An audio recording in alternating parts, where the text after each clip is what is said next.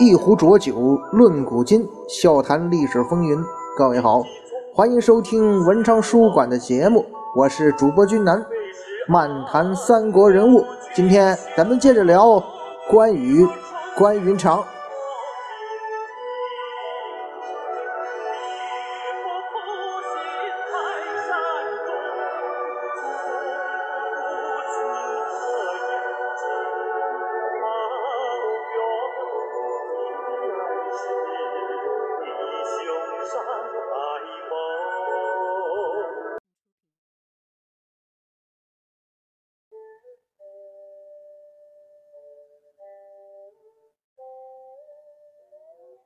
上一回啊，咱们讲到啊，其实关羽虽然就是关公这个形象啊，他给后世留下了，在今天在整个华人世界影响很大，但是并不是说一开始他这个形象在民间就有那么大的影响力。起码在唐朝的时候，五代唐朝那个时候，关公这个形象呢，并没有说比历史上其他的名将有什么不一样的地方，甚至到了宋朝宋太祖的时候。上一集咱们也讲了，甚至被这个宋太祖赵匡胤呢，把把这个关公啊关羽从武庙当中请出来了。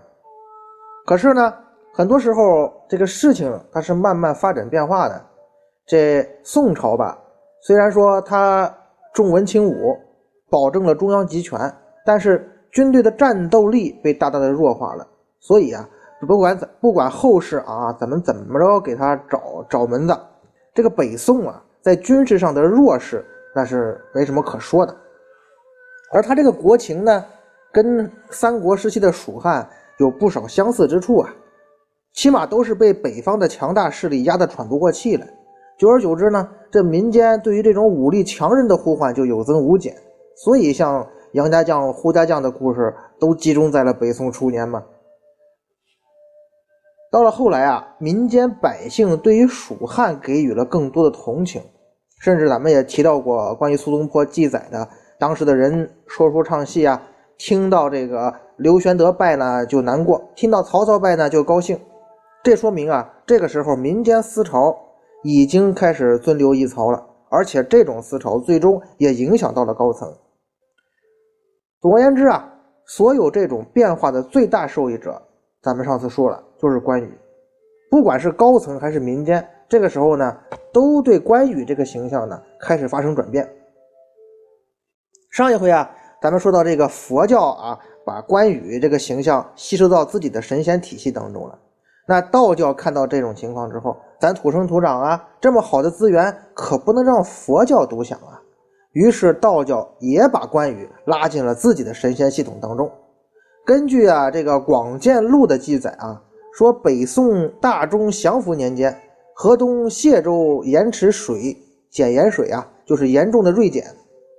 这时候呢，朝廷就派人呢去考察，因为那地方是产盐的。考察者回来汇报说呀，在这个界池啊遇到了城隍神，城隍呢就请这个呃考察使啊转告朝廷，说盐池减产啊是因为蚩尤物作祟。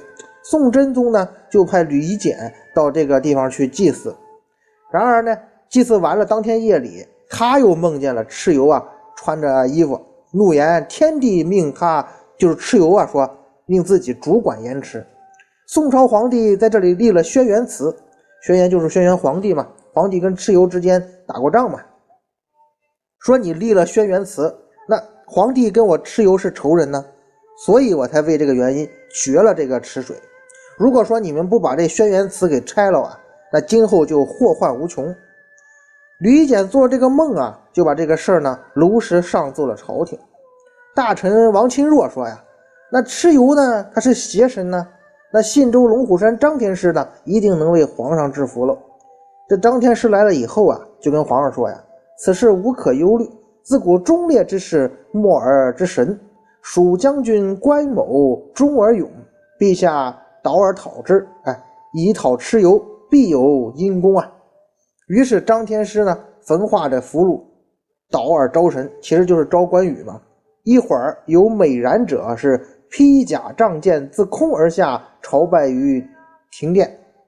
张天师遂向关羽宣谕圣旨，犹为妖如此。今天子欲命将军为民除害，如何呀？说现在啊，当今天子要让将军帮忙去除妖，您觉为民除害，您觉怎么样？关羽回答说呀：“臣敢不奉诏，容臣会阅读阴兵制，比并力为陛下清当。”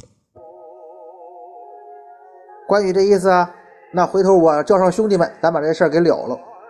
忽然间啊，这个美髯公就不见了，于是皇上呢就跟张天师肃然起敬啊。当然了。这只是书上的记载哈，结果呢，这件事之后的有一天，严开这边啊就黑云密布，大风暴至，雷电晦明啊，可以听得见空中有这个金戈铁马之声。之后啊，云收雾敛，天朗气清，这就是流传在当地的关于关羽大战蚩尤的故事。这种故事啊，其实比关公战秦琼还不靠谱，但是。你想，当时皇帝跟天师都承认了，所以作为那个年代的老百姓也好，或者民间舆论也好，那还能不承认吗？反正啊，这件事真假也好吧，反这个关羽跟道教就这么结了缘。在咱们都知道，宋真宗这个皇帝啊，他是很这个信仰道教的，也是一个道宗皇帝。在宋真宗之后呢，又出了一个更加崇尚道教的超级粉丝，也是关羽的超级粉丝。谁呀？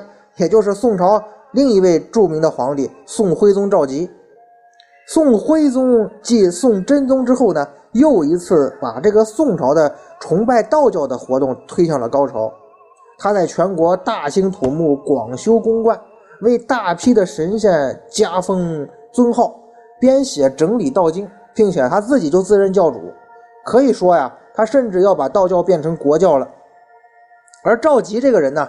大家伙很多人应该都比较熟悉，我包括咱们通过《水浒传》也好，或者各种影视剧也好，这个人啊，他是一个很狂热的宗教分子。当然了，他也是一名堪称伟大的画家和书法家，这咱不能否认。不能因为他当皇帝失败就否认他的艺术成就。皇帝当中啊，论书画，宋徽宗赵佶，呃，咱不能说他第一吧，他认第二，恐怕也没人敢认第一啊。就算他不在皇帝里边比较哈。他本人赵佶这个人的艺术成就，在中国的艺术史上也算得上独树一帜了。他可以说是一个罕有的艺术天才。可惜啊，对一个皇帝来说呀，这些都不重要。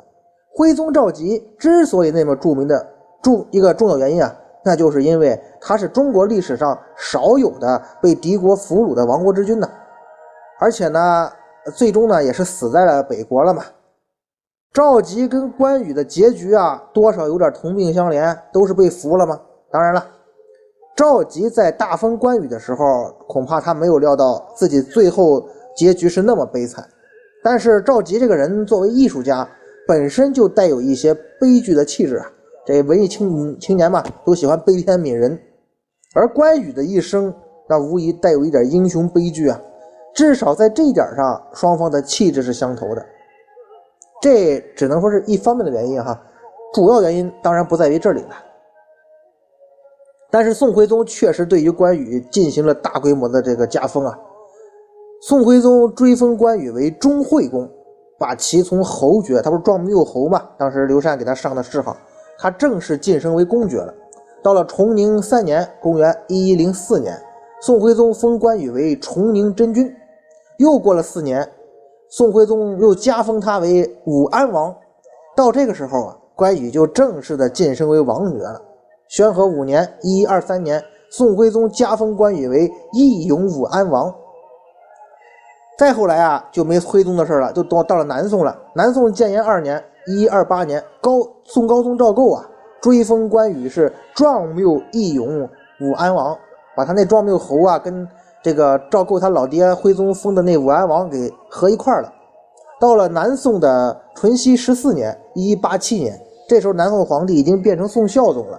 孝宗呢，加封关羽为壮缪义勇武安英济王，啊，反正是就在他原来的这个称号上面加字儿呗。南宋灭亡了，到了元朝天历元年（一三二八年），元文宗啊，这个突帖木儿。改关羽的封号中的壮缪为显灵，可能觉得壮缪这个，因为咱们之前讲谥法的时候说过啊，这不算是一个好的谥号，多少有那么点负面意思啊。这个到元这个元文宗啊，把他这个改了，改称他是显灵义勇武安英济王。再后来啊，那就是明朝的事了。洪武元年（一三六八年），明太祖朱元璋把这个宋元两朝给关羽的封号都给老子废了。你看人朱重八，他就这方面厉害哈，都废了，恢复了东汉的原来的封号寿亭侯啊。但是呢，因为可能啊，我不知道，咱们这今天只能是猜测哈。可能因为他们不知道汉寿其实是个地名，也就是说关羽的封号是汉寿亭侯。汉寿是个地名，并不是说汉寿亭侯。所以呢，亭侯是爵位，汉寿是地名。可他明太祖朱元璋恢复的封号呢，跟原封号比，他居然是少了一个汉字，叫他寿亭侯。这个具体怎么考虑的，咱就不得而知了。也许是因为陈友谅的国号是汉，朱元璋不愿意叫这个汉，谁知道呢？到了嘉靖年间啊，嘉靖十年（一五三一年），这时候有很多年过去了啊。嘉靖皇帝呢，考证过了啊，说这个汉寿亭侯啊，汉寿是地名，亭侯是爵位，我老祖宗朱元璋啊没考证对。一直到了明武宗正德四年（公元一五零九年），著名的正德皇帝明武宗周护照赐南京的关庙庙额为忠武，这是明朝统治者赐关庙名的开始，并且呢，下令把全国的关庙都改成忠武庙。继北宋徽宗之后，对关羽的第二次集中加封啊，其实是明朝的万历皇帝。万历二十二年（公元一五九四年），明神宗啊加封关羽为挟天护国忠义大帝，并且呢改关庙名称为忠武啊，改成英烈。关羽至此呢，那正式是呃晋位为帝了啊，从这个侯呃侯啊、王啊、公啊这些啊。一直到现在，终于成为帝君了。到了万历四十二年，公元一六一四年啊，明神宗加封关羽，这次长了啊，三界伏魔大帝，神威远镇天尊，关圣帝君。这其实是一次非常重要的追封。我相信大家伙从这个名字当中啊，也听出来，因为咱们知道今天还在叫关羽关圣帝君嘛。我们后世熟知的这个称号啊，就是在这次追封中得到的。明神宗的这次追封十分，他本人十分重视啊。咱们都知道啊，这个明神宗这个人其实是个宅男哈，深居简出的啊。万历这个人啊，但是他对这次加封很重视啊。他派遣这个司礼监太监啊，捧着这个九九柳的这个珍珠冠一顶，玉带一根，四潘的龙袍服一套，黄金牌一面，上书这十六个字的封号，从这个到北京正阳门关庙供奉。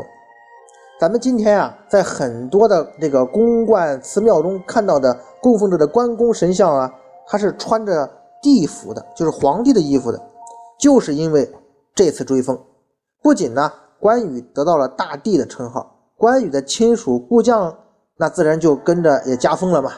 关羽的夫人就封为什么九灵义德武肃英皇后，长子关平呢被封为节中王，次子关兴被封为显中王。部将周仓被封为威灵惠永公。此外啊，还赐关羽左右丞相和元帅加兰，分别是左丞相陆秀夫、右丞相张世杰、元帅岳飞、加兰尉迟恭。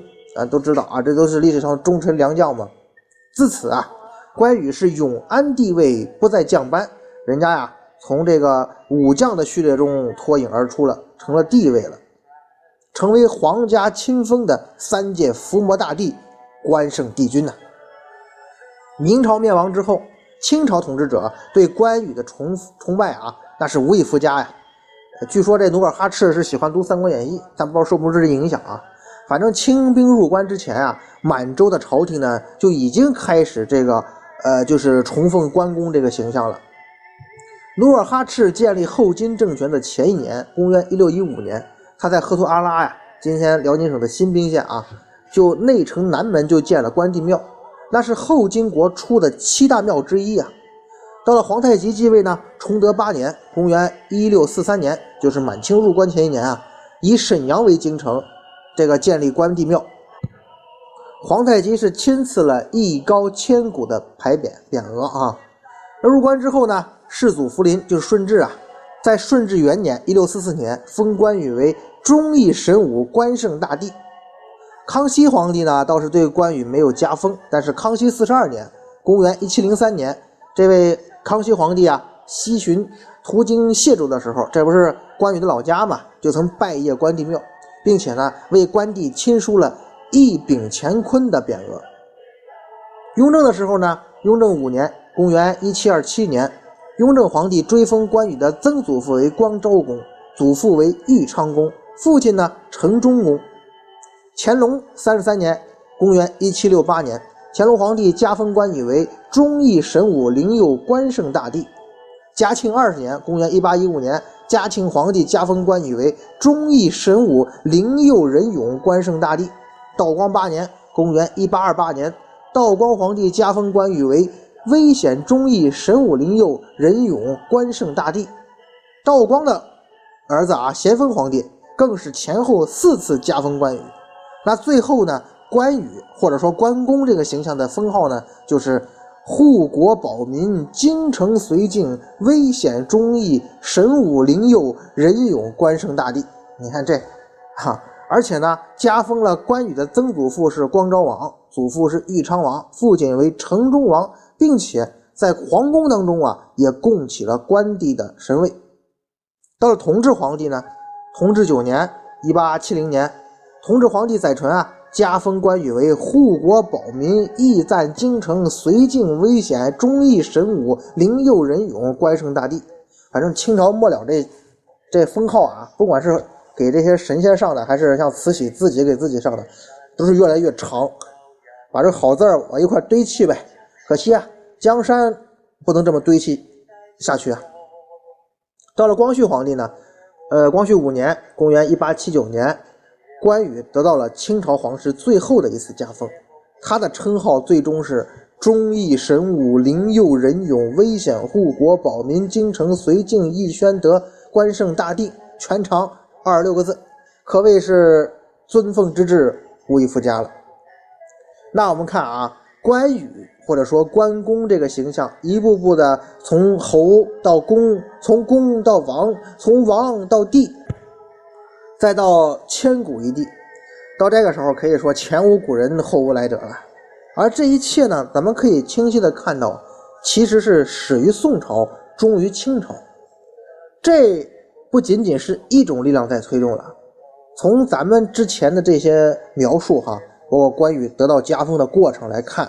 至少，民间、官方、宗教这三股力量在联合把关羽或者关关公这个形象推上神坛，而这三股力量互相交织、互相利用，最后形成了巨大的合力，终于啊，使关羽登上了中国历史上空前绝后的地位。